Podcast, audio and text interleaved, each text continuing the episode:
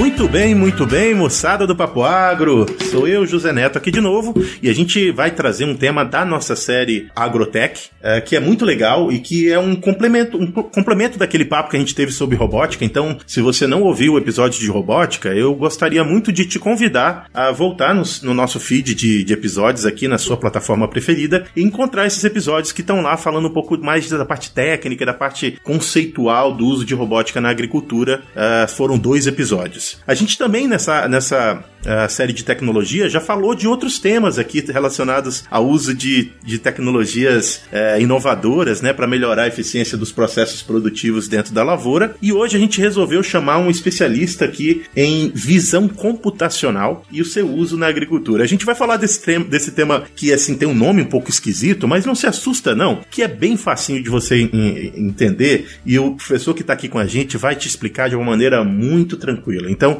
fica comigo aqui que daqui Daqui a pouquinho a gente vai começar a falar sobre visão computacional e seu uso na agricultura.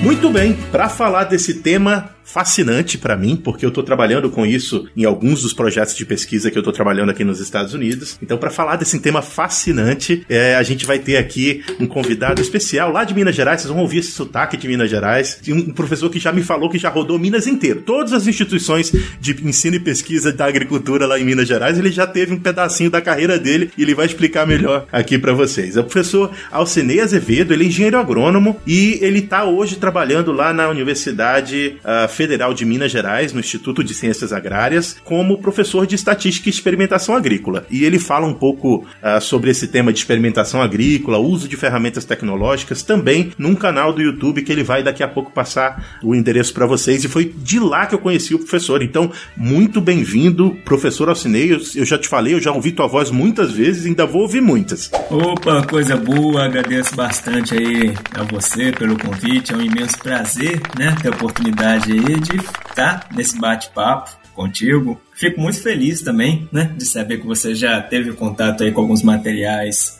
feitos por mim. Isso aí, eu conheci o professor porque é, tem uma, um programa que faz análise estatística chamado R, que é um programa que as pessoas que trabalham com experimentação conhecem com bastante, com, com, com toda certeza, pelo menos já ouviu falar. E é um programa que é, é complicadinho para começar, sabe? Depois você começa, você pega ritmo, vai ficar mais fácil. E aí o professor tem umas aulas que ajudam a gente a entender como usar as ferramentas lá no YouTube, e foi por isso que eu encontrei ele lá no YouTube e depois vi que ele também falava de visão computacional. Então, professor, eu queria que você começasse contando pra gente da onde surgiu a sua, o seu interesse pela experimentação agrícola e que te levou depois, provavelmente, né, a ficar também interessado pelo uso de tecnologias aí para fazer experimentação e também para fins, fins de, de agricultura. Ótimo. Eu fiz graduação em agronomia, né, na Universidade Federal do Vale de Tion, em Mocuri, em Diamantina, e desde o início da minha graduação, eu sempre estive muito envolvido com pesquisas, né, desde meus primeiros períodos de graduação já tinha bolsa de iniciação científica. Então, esse assunto associado à experimentação agrícola, né, é algo que sempre fez parte aí do, do meu dia a dia. E ao passar do tempo, fui trabalhando com pesquisas em diferentes áreas, né? Inicialmente eu trabalhava com fruticultura, depois passei a trabalhar com agricultura, depois com melhoramento genético, e tudo isso daí foi despertando em mim, né, um amor muito grande grande por essa parte de análise de dados, modelagem estatística. É, e quando eu estive em Viçosa fazendo meu doutorado, eu tive contato com alguns professores que estavam iniciando trabalhos com inteligência computacional. Então tinha alguns professores lá trabalhando com redes neurais, o professor Cosme é um grande entusiasta disso, de inteligência artificial aplicada ao melhoramento genético.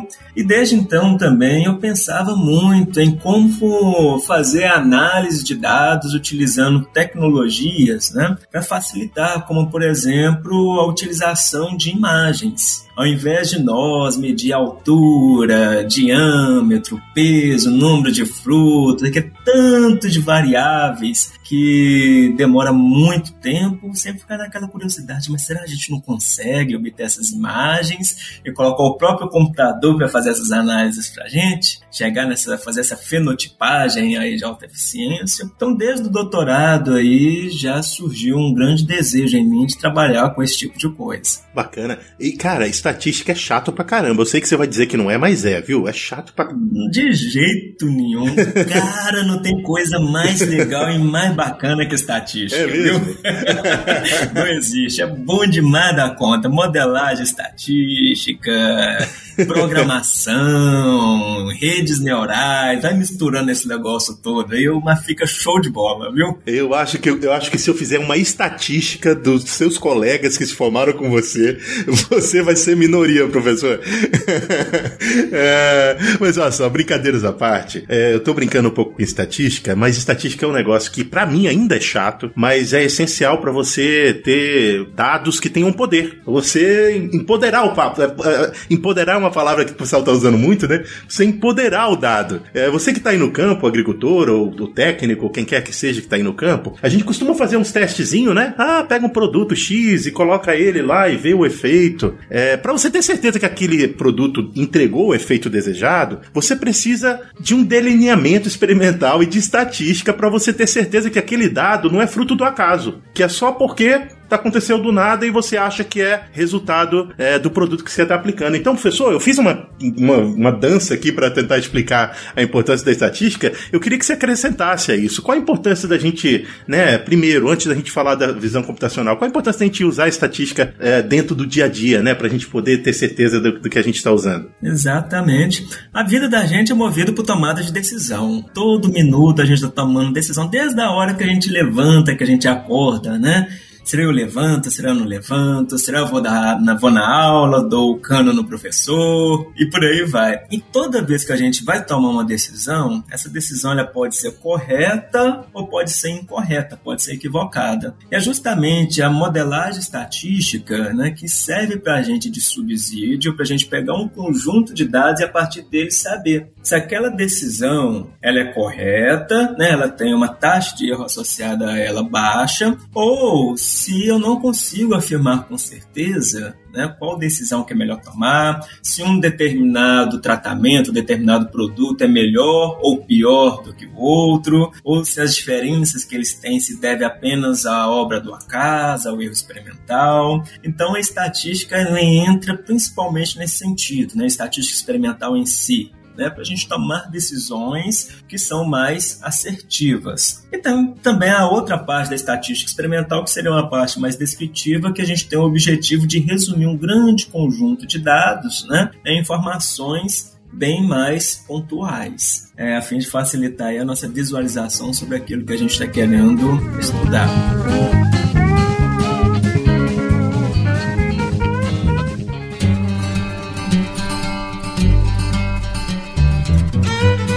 Papo Agro, o seu podcast sobre o agronegócio. Um oferecimento Stoller. Isso é conhecimento. Isso é Stoller.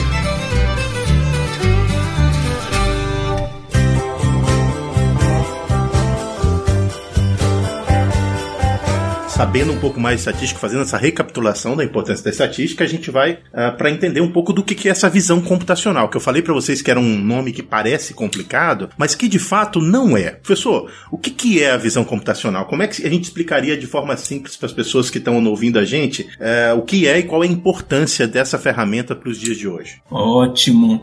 É, eu vou tentar, eu vou, vou falar três né, possíveis denominações aí do que a gente pode chamar de visão computacional. A gente pode entender visão computacional como sendo um processo de modelagem e replicação da visão humana usando software e hardware. Então a gente tem um hardware, que é aquela parte lá onde a gente vai ter a câmera que vai captar a imagem, o próprio computador que vai processar a imagem, é, e o software que vai fazer essa interface, essa, pegando essa imagem, tirando informações delas. Então, visão computacional, a gente pode falar que ela é uma ciência, né, uma tecnologia das máquinas que enxergam, né? Olha que coisa bacana. Então a gente tem aí uma máquina, a gente pode falar que ela vai estar enxergando, ela vai estar obtendo uma imagem, a partir dessa imagem vai tirar várias informações. É, então, visão computacional ela refere-se à aplicação de teorias e tecnologias para a construção de sistemas artificiais. Então envolve aí a existência de sistemas computacionais, de computadores que vão obter informações de imagens ou então de qualquer outros dados multidimensionais. Então, o próprio ato de nós termos uma imagem, conseguir analisar, extrair informações dessa imagem, a gente pode falar que a gente está utilizando técnicas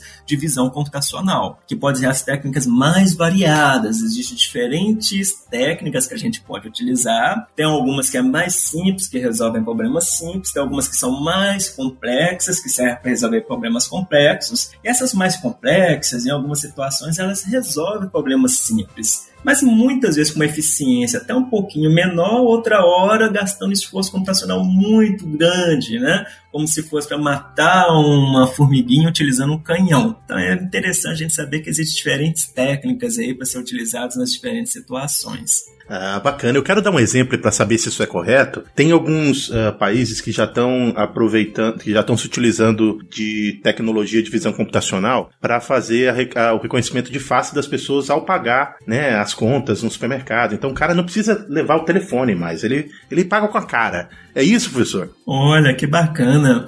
É, na hora que você começou a falar que o programinha ele olhava, é, né, reconhecia o rosto na hora do pagamento, pensei assim, vixe, se ele pegar meu rosto, então na hora que eu vou pagar, vou pegar só cara de raiva e chateação, cara, principalmente se for gasolina. Conta negativa. Mas é isso mesmo, né? A gente tem várias descriptores biométricos, né, que a gente consegue obter de rosto de diferentes pessoas que muitas vezes, né, caracterizam a pessoa como sendo pessoa A, pessoa B, pessoa C, né? Então é um conjunto de características como o tamanho dos olhos, cor dos olhos, o tamanho do nariz, da boca, cor da pele, é, e tudo isso daí é algo muito interessante. É lógico que leva a erro, né? Tem algumas pessoas que são muito parecidas com outras, né? E talvez se fazer isso baseado apenas no rosto, talvez seja assim um pouquinho preocupante, embora provavelmente seja possível, né? Legal quando você cruza dois tipos diferentes aí de, de biometrias e aí você vai já diminui bastante né, essa taxa de erro aí de classificação. É, ah, bacana. Então eu acho que ficou claro, né, o que, que é a visão computacional.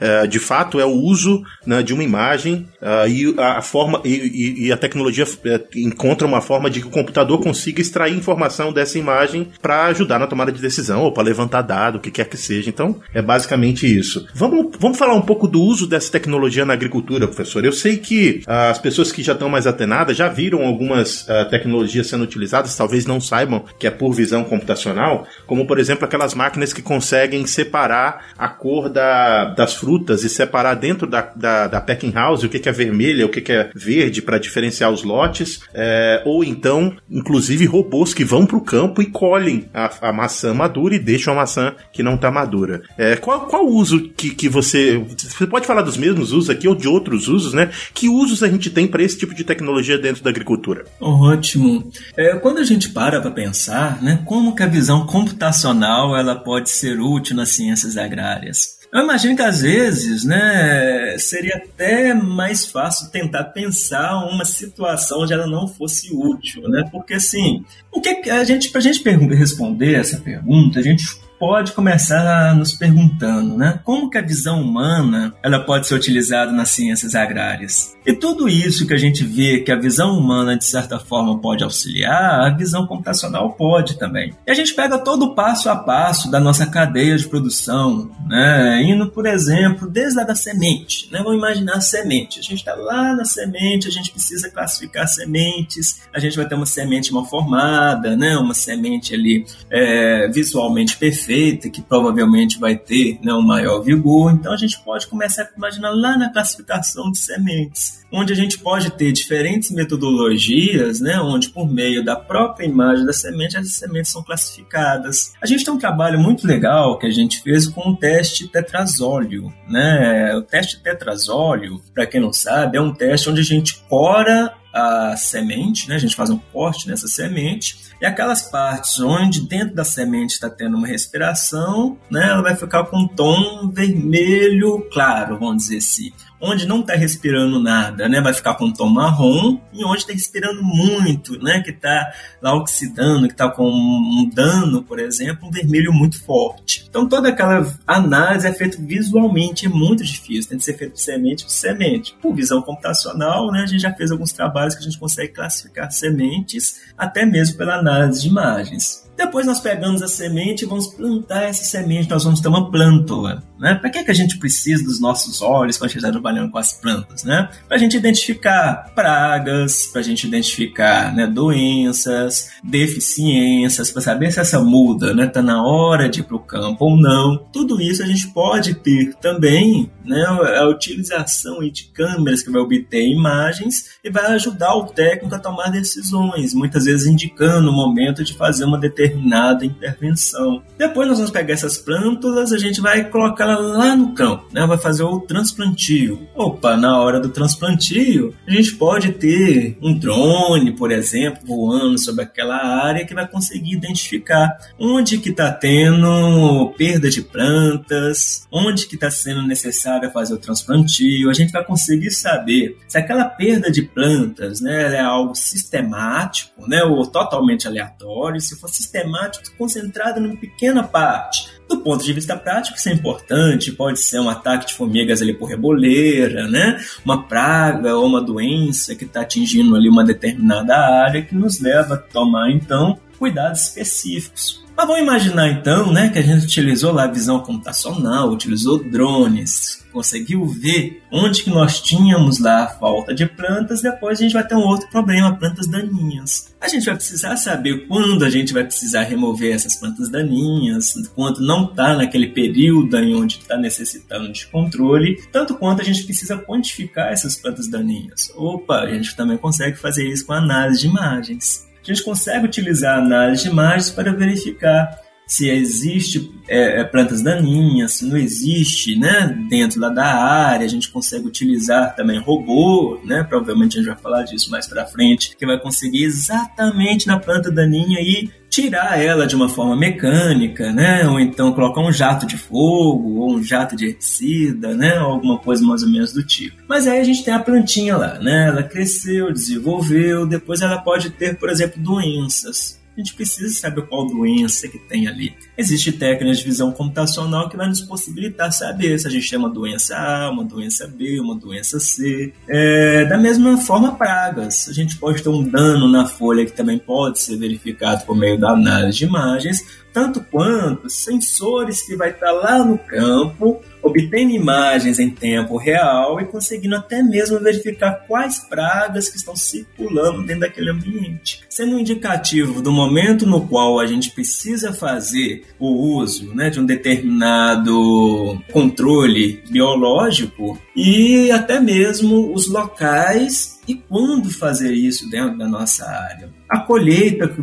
que nem você falou. Se nós temos um robozinho, esse robozinho ele tem uma câmera, ele vai obter uma imagem. Por meio dessa imagem, a gente pode utilizar diferentes técnicas para detectar um fruto. Pode ser uma técnica baseando-se apenas em cor, ou então em formato. E uma imagem nada mais é do que um conjunto de coordenadas, de forma que a gente pode ter uma mãozinha que consegue então verificar né, o que, que é o fruto e pela própria posição onde esse fruto está inserido nessa imagem, essa mãozinha, né, vamos dizer assim, vai exatamente em cima daquele fruto maduro e faz a colheita. Muito bem, pessoal. Eu queria interromper rapidamente esse nosso papo para apresentar para vocês o Campo On, o podcast da Stoller do Brasil. Nesse podcast você vai encontrar vários papos técnicos para aprofundar o seu conhecimento acerca das tecnologias que podem melhorar a produtividade das lavouras que você trabalha ou que você conduz. Então, vá no seu agregador de podcast favorito e procure por Campo On, o podcast da Stoller. E fique bem informado com Papo Agro e Stoller. Muito bem, professor. Então você falou de diversos usos né, dessas tecnologias e a gente entendeu que desde né, a implantação da lavoura até a colheita, você viu diferentes formas de se utilizar essa tecnologia. Eu queria saber o que está na mão do produtor de fato e o que, que é ficção científica ou ainda está na, na, pesquisa. É, eu queria alguns exemplos mais práticos daquilo que você já viu funcionando ou que você sabe que está funcionando e daquilo que ainda está em desenvolvimento que vai se tornar uma ferramenta no futuro. Ótimo. A gente tem muitas coisas que podem ser utilizadas, né? Indo desde um próprio smartphone que todo mundo tem à mão, já existem alguns aplicativos no próprio smartphone que possibilita a gente obter várias informações interessantes que podem ser úteis para o agricultor.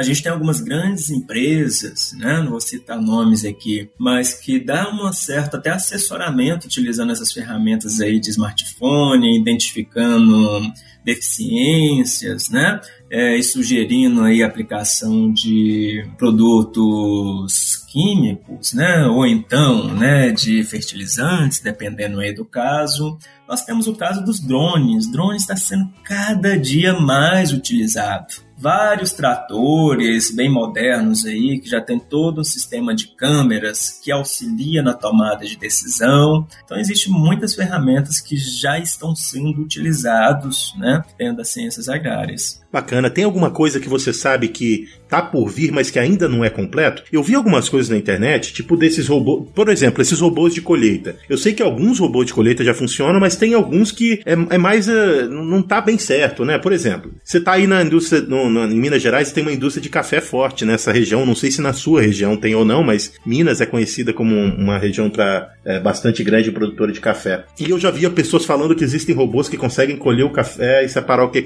o café é, maduro do café verde. Eu não sei se é verdade ou não, porque eu imagino que uma frutinha tão pequenininha deve ser mais difícil de você ter esse tipo de automação. Então, tem alguma especulação de tecnologias que não existe, as pessoas acham que existe? Ou se existir alguma tecnologia que você sabe que está em desenvolvimento, mas ainda, ainda não está na mão, qual é ela? O que que, que, que você vê nesse cenário? Muito legal. É, imaginando o café, né, realmente é bem difícil a gente imaginar, não do ponto de vista técnico, né, do ponto de vista prático. É possível a gente imaginar um robozinho ali colhendo só os frutinhos maduros, né? Para ser muitos frutos, a gente imagina que do ponto de vista prático, né? Talvez seja bem difícil a gente conseguir chegar nesse nível aí de uma colheita totalmente automatizada, né? Só de frutos maduros. Embora não seria algo impossível. É algo que eu vejo, né? Já vi alguns trabalhos, principalmente alguns vídeos no YouTube mostrando alguns equipamentos que me chamam muita atenção. São alguns equipamentos onde você tem uma placa solar em cima e o conjunto de câmeras e de mãozinhas de, próprio, de forma que com a própria luz solar esses aparatos conseguem ter energia suficiente para andar no campo, para coletar essas imagens, para ir com as garrinhas né, e tirar essas plantas daninhas ou então fazer algumas práticas parecidas, né? Isso daí é algo assim que me que enche os meus olhos, né? Imagine um futuro, você com tanto de equipamentos aí que vão conseguir andar de forma totalmente autônoma dentro lá do campo, né? De repente eles até mesmo conseguem se auto-organizar é, de forma que a intervenção humana seja a mínima possível. Tudo isso daí utilizando de repente uma energia solar, né, uma energia limpa e conseguindo aí amenizar o gasto de o gasto e o uso de produtos químicos, né? Isso daí é algo para a gente se pensar. Nesse mesmo sentido, né, imagine só a gente chegar num ponto, né, isso daí é possível, né? Talvez a gente esteja um pouquinho longe disso, mas sem dúvida nenhuma é algo possível para o futuro. A gente ter também drones, né, que consiga se mover 100% aí com uma energia, né, solar, né? E ele também conseguir fazer essas colheitas, conseguir estar ali fazendo várias atividades ali dentro do campo. Então é algo que faz a gente parar e pensar assim no tanto de potencialidades interessantes que a gente pode ter aí, né? Nesse contexto de agricultura X.0, né? Pulando desse 4 aí para gerações posteriores que não deixa a gente muito entusiasmado, né? E faz a gente até pensar muito, principalmente para mim, né, que sou docente, como que fica nessa condição aí de ensino né? Como que vai ficar o ensino aí nos próximos anos, grades curriculares, para a gente ter profissionais, né, compatível aí com esse tipo de demanda, que é um problema que a gente já tem. Uma demanda muito grande para isso e pessoas, né, que dentro do âmbito universitário, né, nem sempre têm condições, né, de aprimorar seus conhecimentos nesse tipo de coisa. É isso mesmo. Então o que o professor descreveu agora é, um, é uma tecnologia que ela está em andamento, mas que ela não existe de fato, tá, os meninos? Não existe ainda, se você vê no campo e tal, não existe ainda uma, robôs, robôs autômatos nesse, nesse sentido, né, de, de serem autômatos, inclusive na geração de energia que eles precisam para trabalhar. Então é um negócio que tem que tomar cuidado, que vai ser a nossa realidade seguramente, mas que ainda não é. Eu tenho uma curiosidade com relação a essas perspectivas, mas eu vou guardar guardar ela um pouco mais por final. Eu queria agora voltar para a parte teórica e entender como é que você faz para que uh, uma máquina consiga efetivamente diferenciar um fruto de outro fruto. E você que está me ouvindo, imagina, claro, você vai olhar e vai ver, um é vermelho, outro, o outro é verde. Não é só isso é isso também. Mas tem uma. Tem um, a, o treinamento desses, desses equipamentos é bastante intenso e é esse processo que eu queria que o professor descrevesse um pouquinho pra gente. Como faz para essa máquina entender que aquilo é vermelho e que aquilo é que precisa ser colhido e não um outro vermelho que tá lá, uma joaninha, é, e que não precisa ser colhido? Olha, essa pergunta ela é muito legal e faz a gente andar cronologicamente aí no sentido, né, até mesmo de pensando em possíveis técnicas nesse sentido. Quando a gente fala em critérios de cor, né, a gente começa a pensar então é, numa câmera convencional, onde a gente obtém uma imagem e essa imagem a gente consegue decompor ela em três canais, né? Canal de vermelho, verde e azul. Isso quando a gente pensa nessas câmeras convencionais do dia a dia. Então a gente tem esse canal vermelho, verde ou azul, né? Que a gente chama de RGB. E por meio desse RGB, né? O que, que a gente vai ter então? A gente tem uma imagem que é um conjunto de linhas e colunas, onde a gente vai ter vários quadradozinhos. Cada quadradinho a gente chama de pixel e cada pixel, né, cada quadradozinho, a gente vai ter esses três valores. E dependendo do valor que nós vamos ter de vermelho, verde e azul, a gente tem as diferentes cores. Existem alguns problemas que a gente consegue trabalhar apenas com critério de cor. Se eu tenho, por exemplo, né, um, um plantio lá onde nós temos morango, vamos imaginar. Então eu poderia ter um solo, vamos imaginar que eu tenho um solo né, marrom, tem uma folha verde e meu fruto ele é vermelho. Né? Opa, então a única coisa vermelho que a gente tem, né, vermelho intenso de fato, seria um fruto maduro. Olha, num caso como esse, a gente já consegue fazer uma identificação do que, que seria o fruto apenas com critério de cor. Por outro lado, existem alguns casos mais complexos, né, onde a gente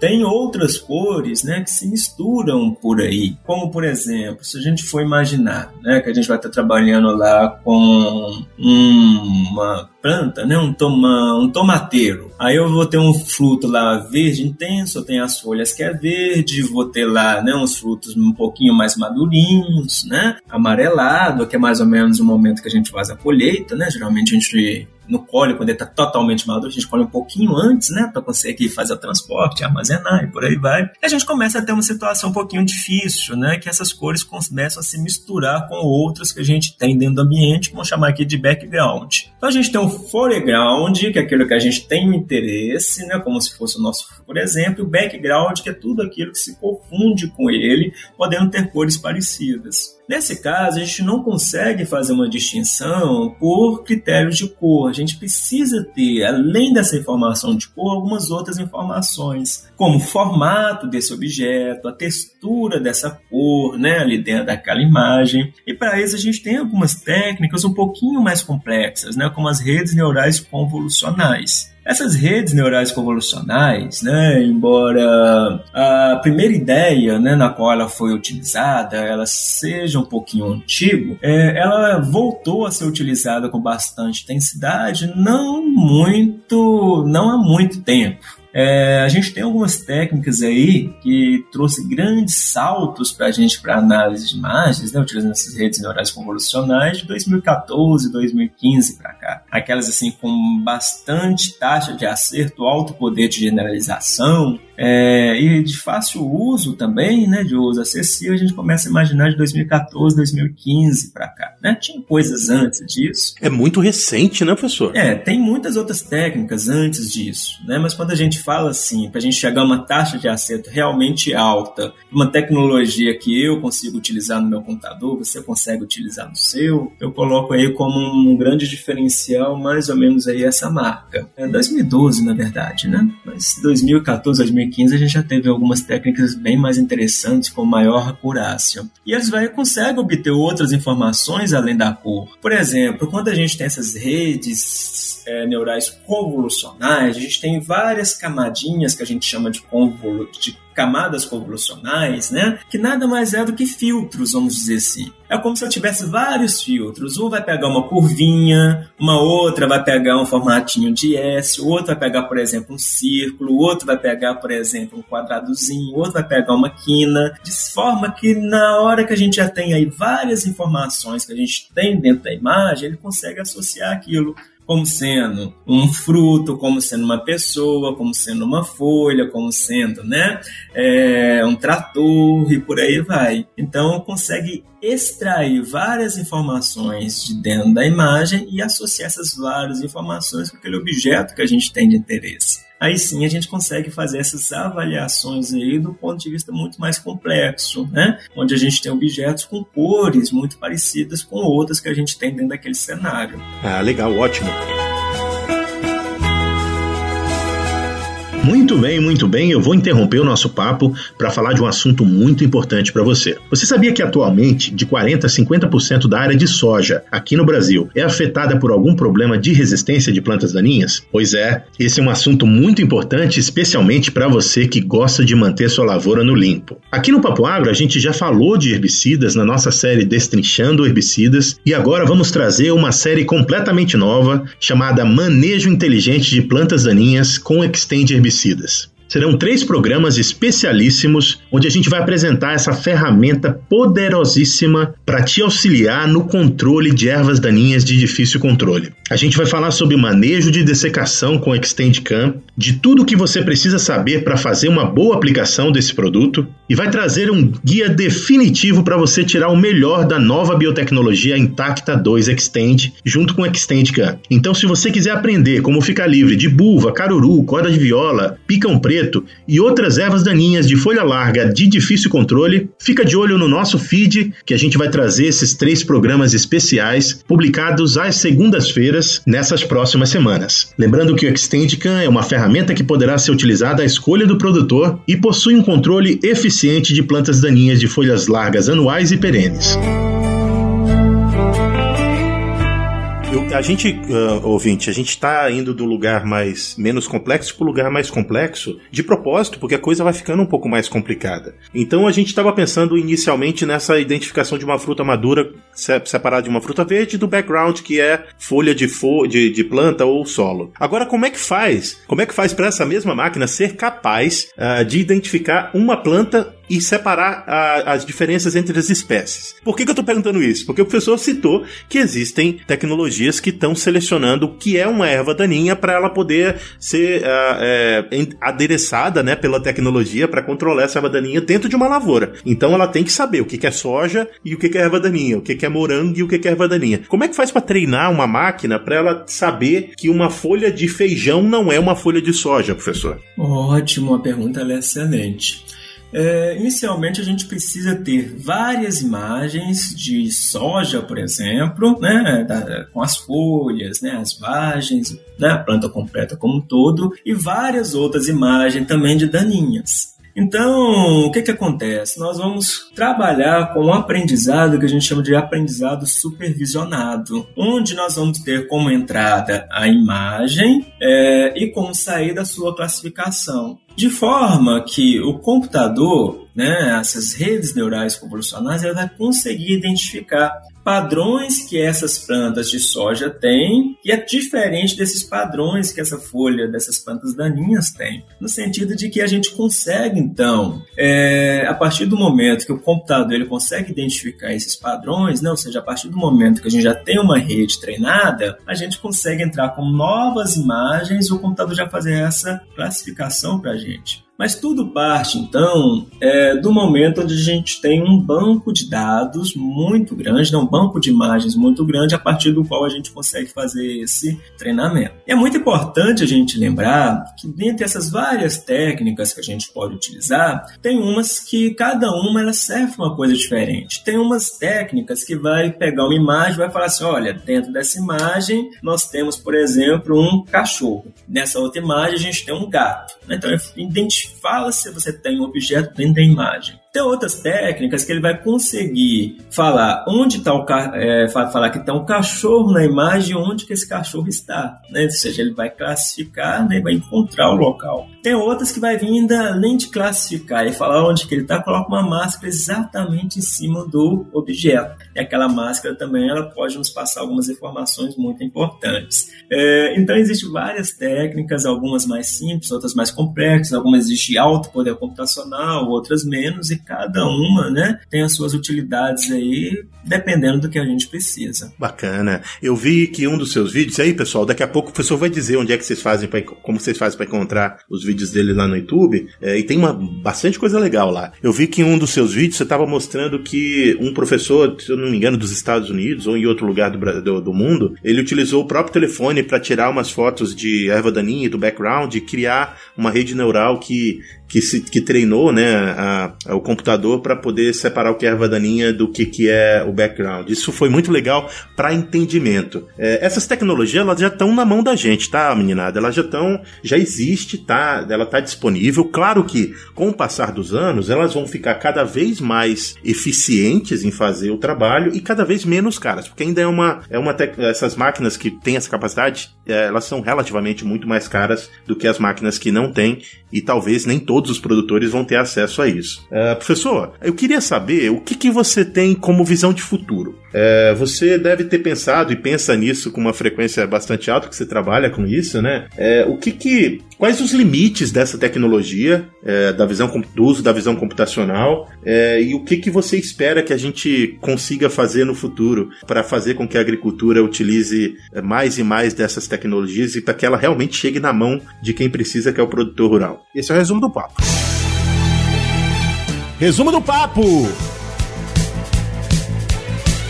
Se a gente for pensar bem, a gente já tem desenvolvido aí muitas, mas muitas técnicas legais, muitas e muitas coisas interessantes e que o seu uso ele é difícil muito mais por uma restrição do ponto de vista técnico do que até mesmo do ponto de vista do valor que a gente tem. É, por exemplo, né, vamos voltar aqui um pouquinho mais atrás aqui para a gente responder essa pergunta. Por exemplo, qualquer celular, qualquer smartphone que a gente tem, a gente consegue obter uma imagem. Se eu tenho um problema específico, um problema meu de alcinei, né, que eu quero resolver, específico lá da minha área, da minha área, lá do meu campo, né, da minha produção, eu consigo chegar lá, tirar várias imagens, né? Eu consigo também fazer o treinamento é, dessas redes neurais, né, para fazer essa classificação. Opa, alcinei, mas eu não preciso de um computador, né, com alto poder computacional e tal. Precisa, mas nem tanto né, a gente consegue fazer esse tipo de análise nas nuvens. Opa, então se eu consigo pagar e ter acesso aí, né, a serviços para mim conseguir fazer esse treinamento aí, Consegue. É muito caro? Às vezes sim. Tem ferramenta gratuita? Opa, tem ferramenta gratuita também. É, a maior parte das minhas pesquisas mesmo eu faço tudo utilizando o Google Colab, né, que é uma ferramenta do próprio Google, onde a gente tem lá por trás a linguagem do Python, que é a principal linguagem que a gente trabalha aí com essa parte de análise de imagens, tudo 100% gratuito, né? Tem um tempinho e tal, né? A gente consegue utilizar, se não me engano, são 12 horas ininterrupta, depois disso você tem que ficar um dia esperando, né, para liberar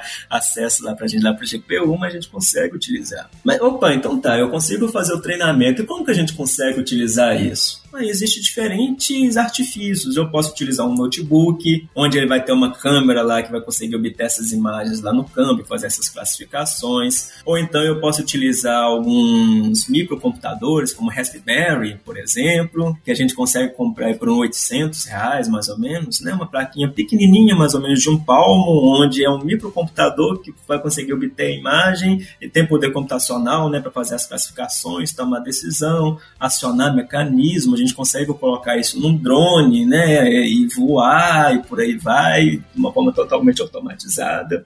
Enfim, as técnicas para a gente utilizar na divisão computacional, elas são técnicas acessíveis do ponto de vista né, da gente obter aprendizado de como utilizá-las. Elas são também acessíveis no sentido de nós conseguirmos fazer esses treinamentos, né, até mesmo utilizando ferramentas gratuitas online. E o custo que a gente vai ter para implementar isso, se a gente mesmo conseguir criar as nossas próprias ferramentas, a gente também consegue fazer com isso um valor muito baixo. A maior restrição que a gente tem que eu acredito, né, seria a parte técnica, né, pessoas com conhecimento para gerir isso em massa, né, em várias fazendas, né, em vários locais, em vários sistemas, em vários locais de produção. Esse que eu imagino que é o maior, é a maior dificuldade. Mas como a gente já falou, né, existe aí já uma série de tratores que já vem aí equipado com várias ferramentas, né,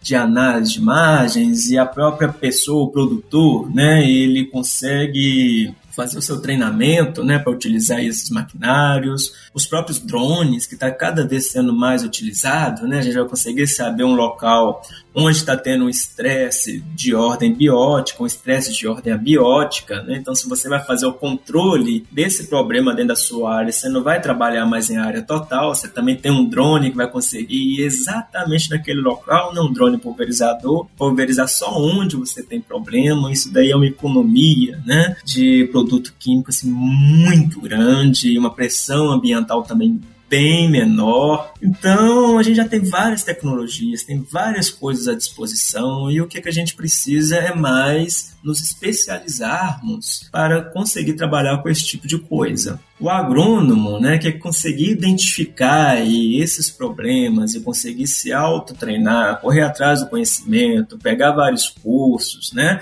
obter informações associadas à parte de programação, à parte de mexer com esses sensores e tudo, vai conseguir ocupar um nicho de mercado muito interessante. E consegue também investir é, e gerar aí fontes de renda que há cinco anos atrás, dez anos atrás, a gente nem sequer imaginava que seria né, possível e acessível. Isso aí. Vivemos uma revolução e a gente é espectador e também agente dessa revolução, né, professor? Então a gente precisa meter a mão na massa para a gente fazer ela acontecer e chegar mais rápido na mão de quem precisa, que é o, que é o produtor mesmo, né? É a, é a lavoura. A lavoura precisa dessas tecnologias e a gente precisa meter a mão na massa para que ela chegue até a lavoura.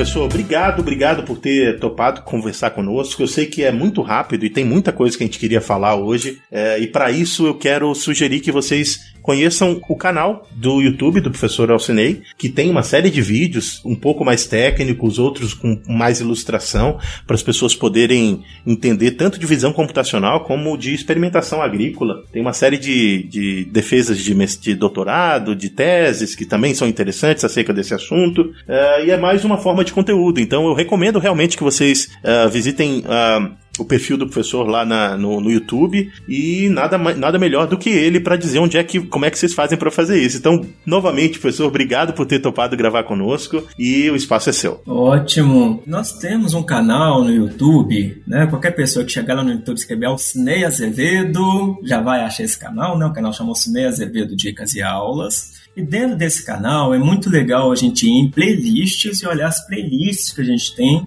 dentro desse canal. É, o can esse canal né, do, do YouTube, ele foi um canal que se iniciou antes mesmo da pandemia. Né? Então, antes da pandemia, eu já estava criando videoaulas e na hora que chegou na pandemia, eu estava com 80% do meu trabalho já adiantado. Né? Não precisava mais me preparar para as aulas remotas. Né? É, e a gente tem, então, várias playlists. Tem uma playlist onde a gente aprende a utilizar várias técnicas de estatística não paramétrica, tem outras que ensinam como que a gente utiliza modelo linear generalizado, curso de regressão não linear, outra de regressão múltipla, tem uma que ensina só sobre análise computacional de imagens. Essa playlist, né, que provavelmente vai interessar a maior parte do público aqui dessa, desse podcast, ele está com 39 aulas, né, onde ensina do zero tudo sobre análise de imagens, né, desde essas técnicas mais simplesinhas, quando a gente está trabalhando com segmentação, utilizando o método linear, o método de Otsu, até quando a gente vai para essas técnicas mais complexas, como uma Mask RCNN, por exemplo. É, em breve eu vou atualizar essa playlist, provavelmente no próximo semestre, porque a gente tem novidades também nós criamos, eu criei vários pacotes no R e algum deles né, faz todas essas análises de imagens de uma forma muito mais fácil do que as que estavam nessa playlist. Né? Então vai ter uma atualização aí. É, então dentro do canal tem também tutoriais de como que a gente consegue utilizar esses pacotes. É um pacote chamado SP Image, onde a gente tem várias e várias funções associadas à análise de imagem no software. Tem SP Análise 3D, onde a gente consegue trabalhar com gráfico 3D, superfície e resposta. Tem um pacote Multivariate Análise, onde a gente consegue fazer análise multivariada. Tem um pacote Tratamentos.ad, onde a gente consegue fazer né, o teste Dunnett para experimentos com testemunha adicional. E tem mais uns outros dois pacotes que eu ainda preciso fazer as videoaulas. Tem aqui também curso de análise multivariada, resenha de livros, curso de estatística experimental. Então, são várias as playlists que tem dentro do canal. Tem um site também chamado www.espstat.com. Nesse espstat.com ele pega vários materiais dessas videoaulas, pega texto e pega bancos de dados da GitHub e junta tudo num lugar só. Né? Então, para aprender, é um material muito rico também, que a gente está trabalhando bastante com ele. Está colocando podcast lá também sobre o conteúdo da disciplina de estatística experimental. E são materiais que eu recomendo bastante bastante aí pro pessoal acompanhar. Maravilha, maravilha. Eu também recomendo. Eu não, não vi todos, mas eu tenho bastante tarefa de casa para fazer, que eu tô tentando aprender a mexer com esse R e o professor tá me ajudando nisso aí com todas essas videoaulas. Muito bem, moçada. Produto entrega, espero que vocês tenham gostado. Se vocês se interessarem novamente, vão até as redes sociais do professor Alcenei, que você vai ter uma série de, de materiais lá que vão ser úteis com toda certeza. Para você que ficou até aqui, a nossa a série Agrotech continua uh, dentro do ano de 2022 2022, então a gente vai continuar trazendo temas legais como esse para falar sobre o uso de tecnologias dentro da agricultura. E eu agradeço muito que você tenha ouvido a gente e aproveite e ouve uma série que eu vou indicar para você, você que veio pela estatística, que é uma série que está falando sobre fisiologia de plantas, em que a gente está descrevendo as funções dos principais hormônios uh, responsáveis pelo metabolismo das plantas que a gente cultiva. A gente já está finalizando essa série, ela vai finalizar em agosto de 2022 e eu acho que você vai se beneficiar de algum dos conteúdos conteúdos que a gente produziu dentro dessa série e de outros conteúdos aí do Papo Água. Então tem muita coisa pra você aí. Fica com a gente. Valeu, um abraço para quem é de abraço, um beijo para quem é de beijo. Tchau!